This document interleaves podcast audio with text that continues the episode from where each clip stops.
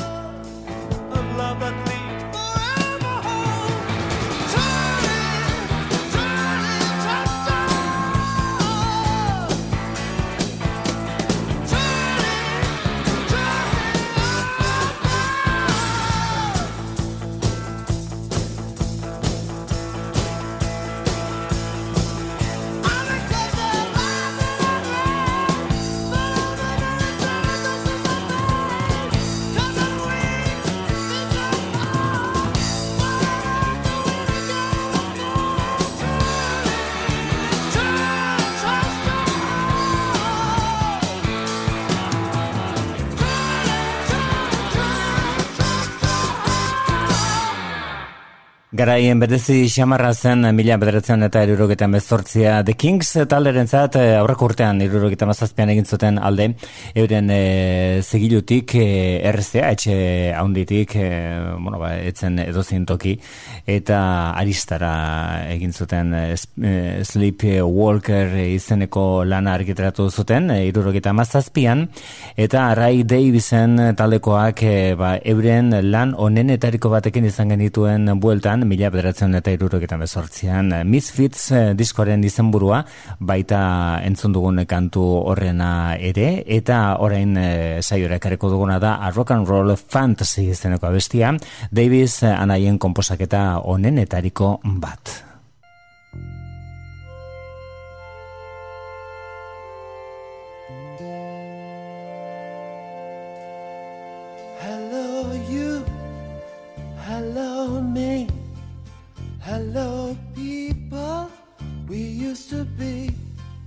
It strange? We never changed. We've been through it all, yet we're still the same. And I know it's a miracle we still go. For all we know, we might still have a way to go. Hello, me. Hello, you. Say you're want out, wanna start anew. Throw in your hand, break up the band, start a new life, be a new man. But for all we know, we might still have a way to go before you go. There's something you ought to know. There's a guy in my block, he lives for rock, he plays records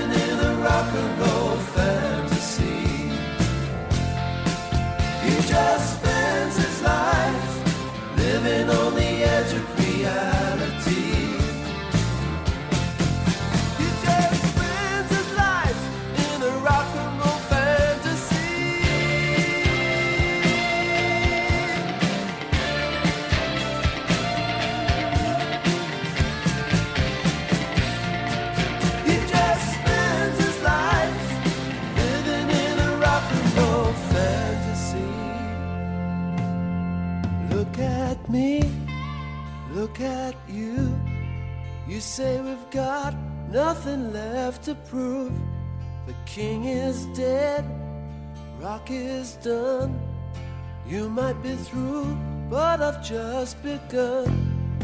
I don't know. I feel free and I won't let go before you go. There's something you ought to know. Dad is a fan and he lives for our music. It's the only thing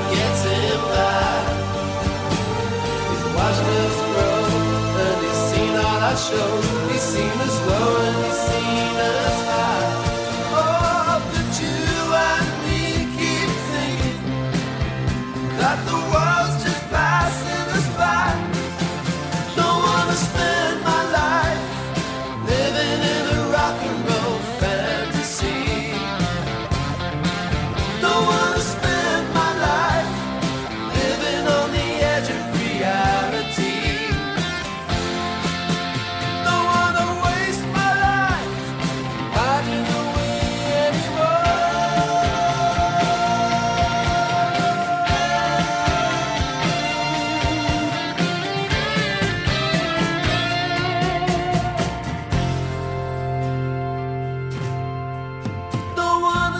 Mila bederatzen eta irurogeita mezortzian, The Kings taldekoak oso momentu honean zeuden, euren aurreko zigiluarekin harremana austea, ba, seguru sentitzen zirelako izan zen, eta arista etxeak angustia erraz ipinizien, eta gainera olatu berria edo New Wave delakoa ari zen gertatzen, Eta horren baitan talde berriak, talde gazteak, e, ba, bueno, The Kings taldearen musika aldarekatu besterik e, ez ziren ari, garai, garai hartan, ba, esate baterako Pretenders e, taldeak egindako bertsio bat, nabarmena izan zen talde horrek lortutako arrakasta, The Kings talderik einua eginez.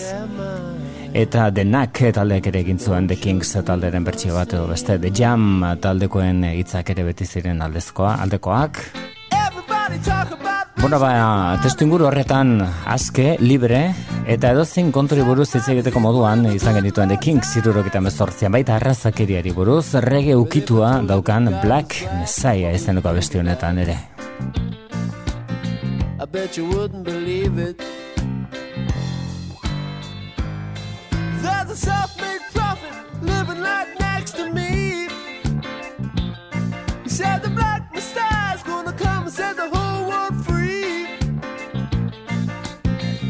looks at me with his evil eye and he prophesied. And he really believed it. He said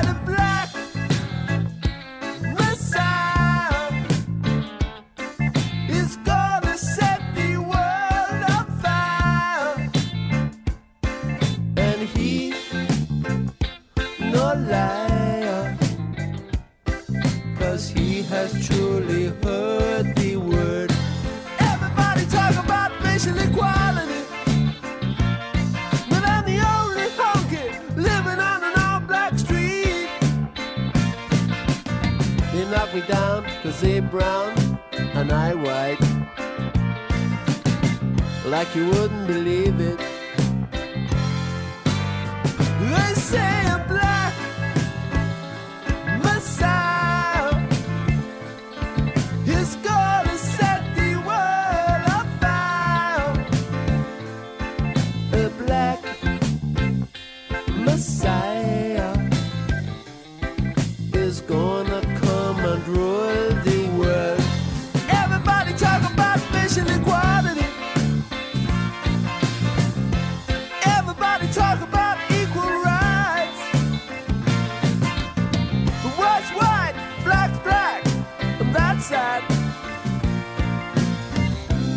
Everybody got the right to speak their mind.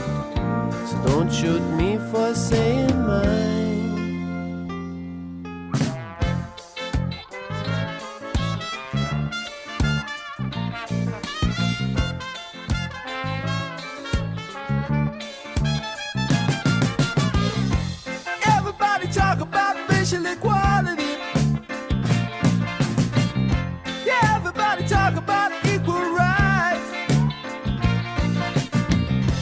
White, black's black, that's that. And that's the way you should leave it.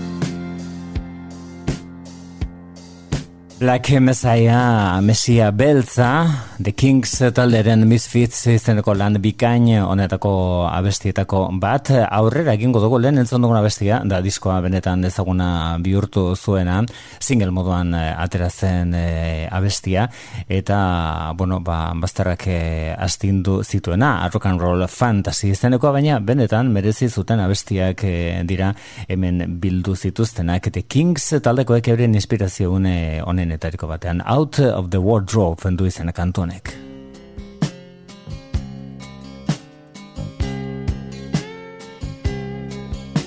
Has anybody here seen a chick called Dick? He looks real burly, but he's really hip. He's six feet tall and his arms are all brown and hairy. He married Betty Lou back in 65 when you had to be butch to survive. But lately he's been looking at his wife with mixed emotion. You see, he's not a commonplace closet queen. He shouldn't be hidden, he should be seen. Cause when he puts on that dress, he looks like a princess.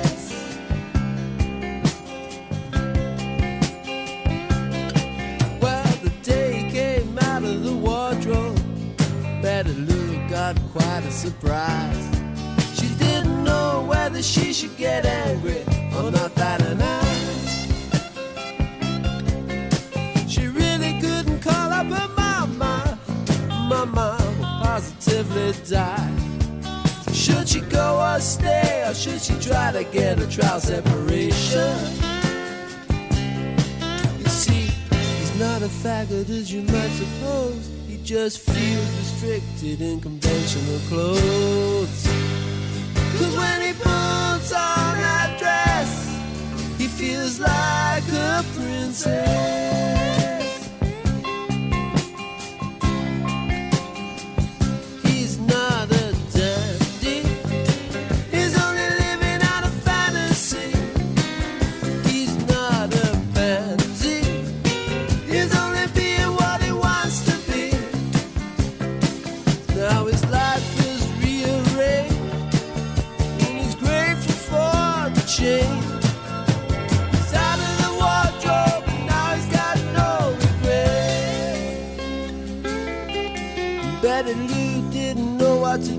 First, but she's learning to cope at last.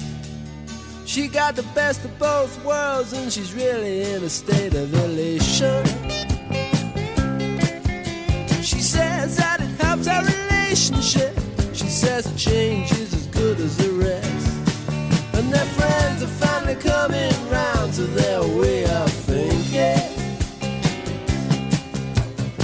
She wears the trousers and smokes a pipe. He washes up, she helps him wipe. Cause when he puts on that dress, he looks like a princess.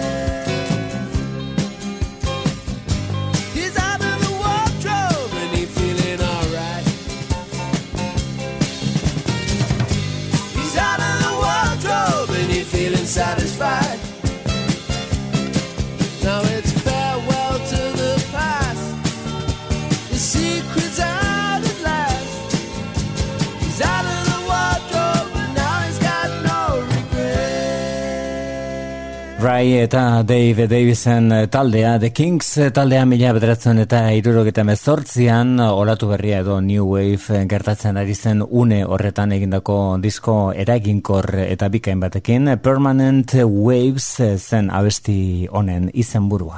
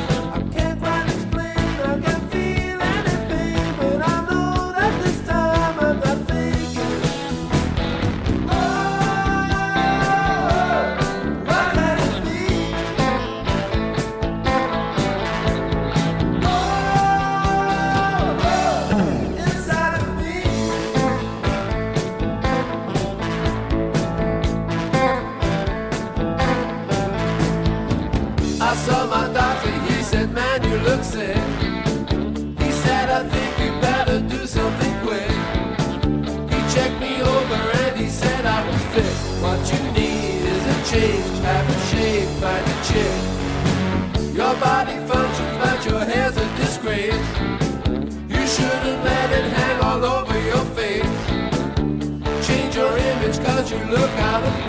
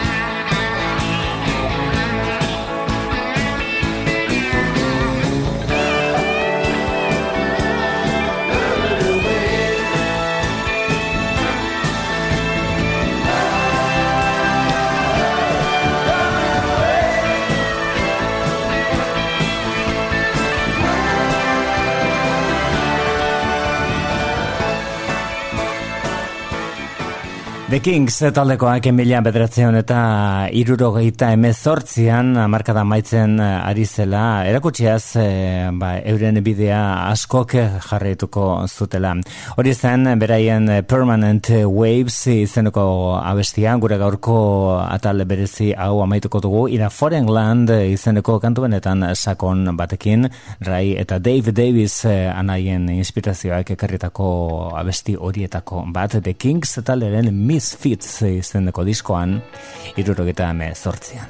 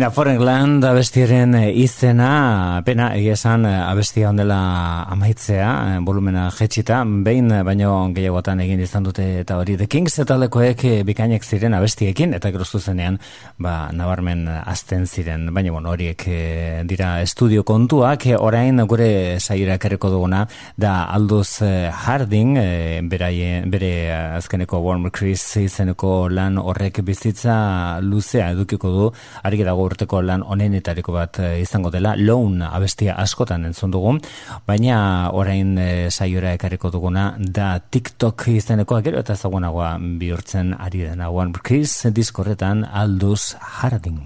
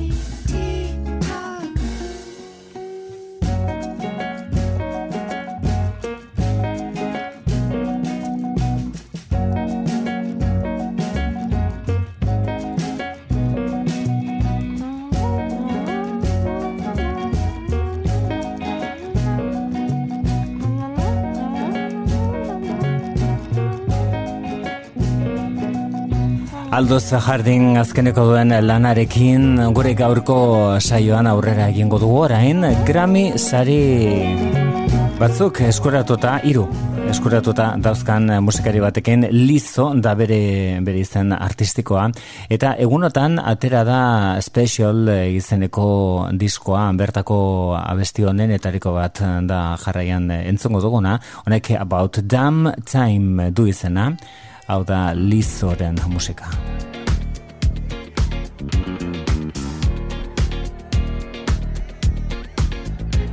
Is that bitch a clock? Yeah, it's thick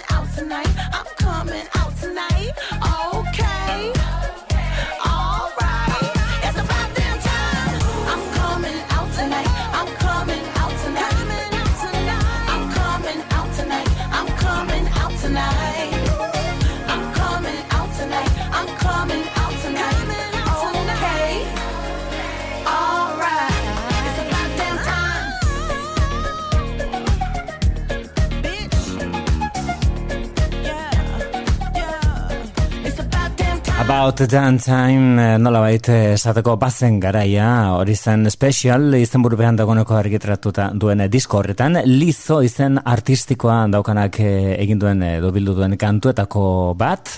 Everybody's Gay du izena beste kantu honek special diskoan. Gaur Euskadi irratean lizo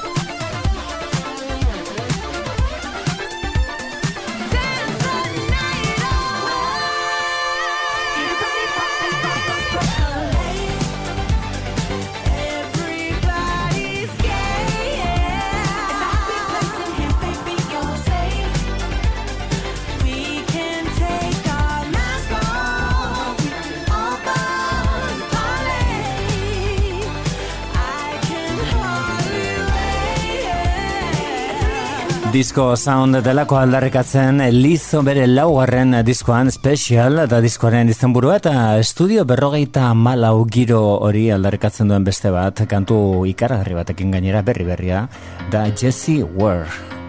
Honek free yourself endu izena zeure burua askatu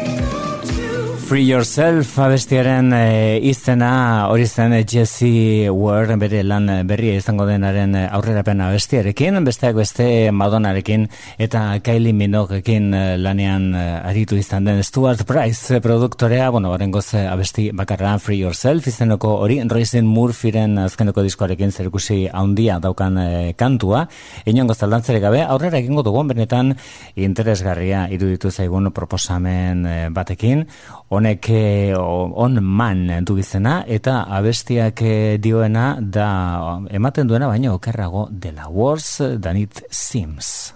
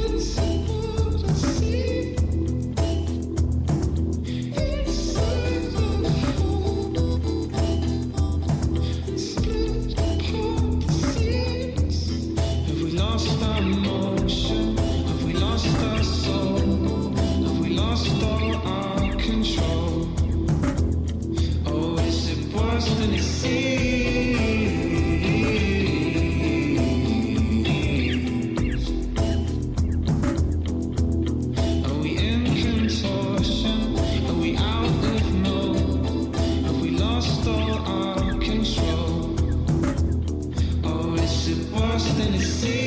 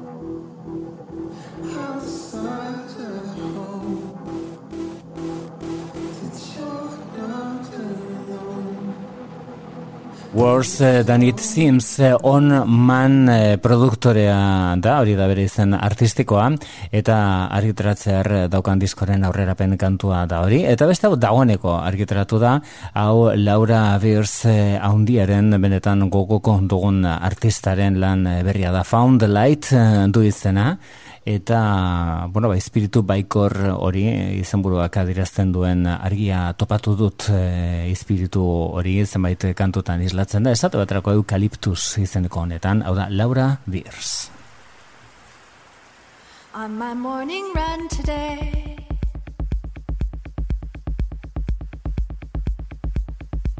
I passed a eucalyptus tree.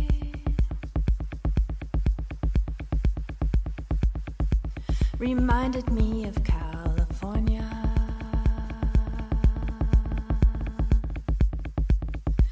My life way before I knew ya.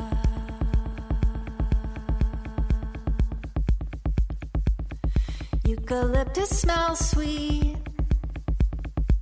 And with its gray green leaves, it's beautiful. And like you, it'll drop its branches suddenly. You crushed me, and those next to me who loved me, loved me.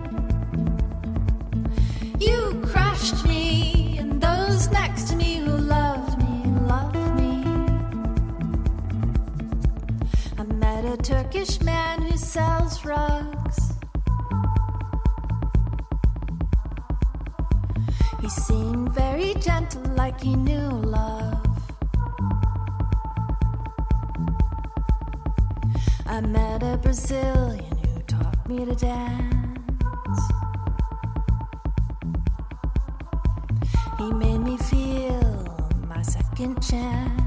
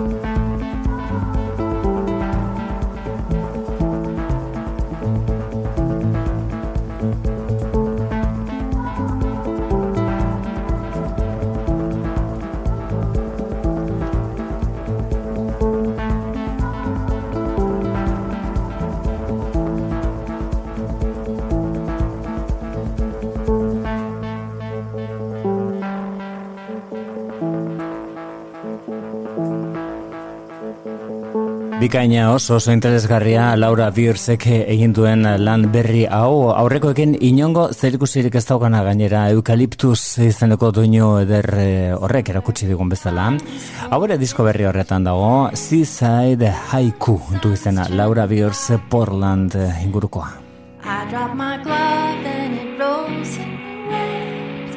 I'll give a lot, but not too much away. Uh. In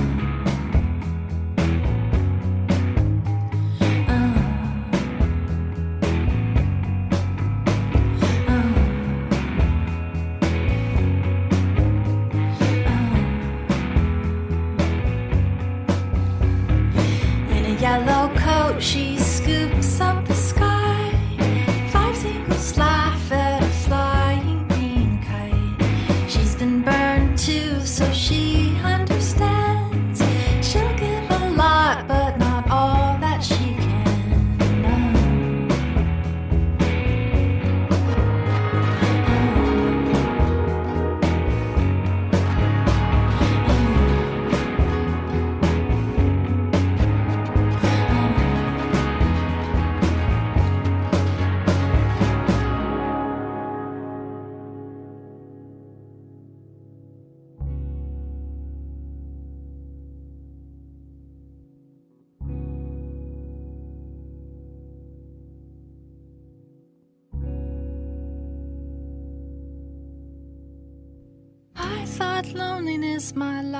it's true. I walk the beach alone, I'm not blue. Blue is the sky and the fiery flame. I've learned from pain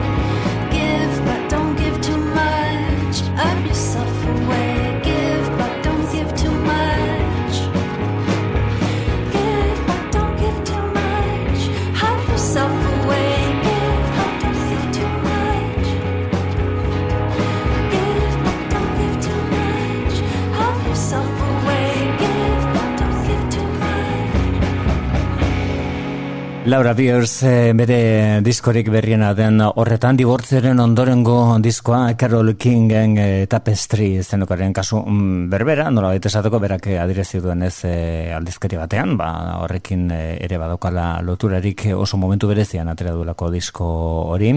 Hori da argia ikusten ari naiz izeneko lan horrek ekarritako Seaside Haiku izenekoa, komposatzaile fina da Laura Beers, baina dagoeneko kategoria horretan ipini beharra daukagu Sophie Allison ere, Soccer Mommy izen artistikoarekin dagoeneko hirugarrena da atera duena, eta dagoeneko Liz Ferrekin alderatzeak gaindituta daude, hau da Shotgun, kaltegarriak diren harremanei buruzko abesti eder bat, eta honekin utziko zaitut besterik ez urren arte agur.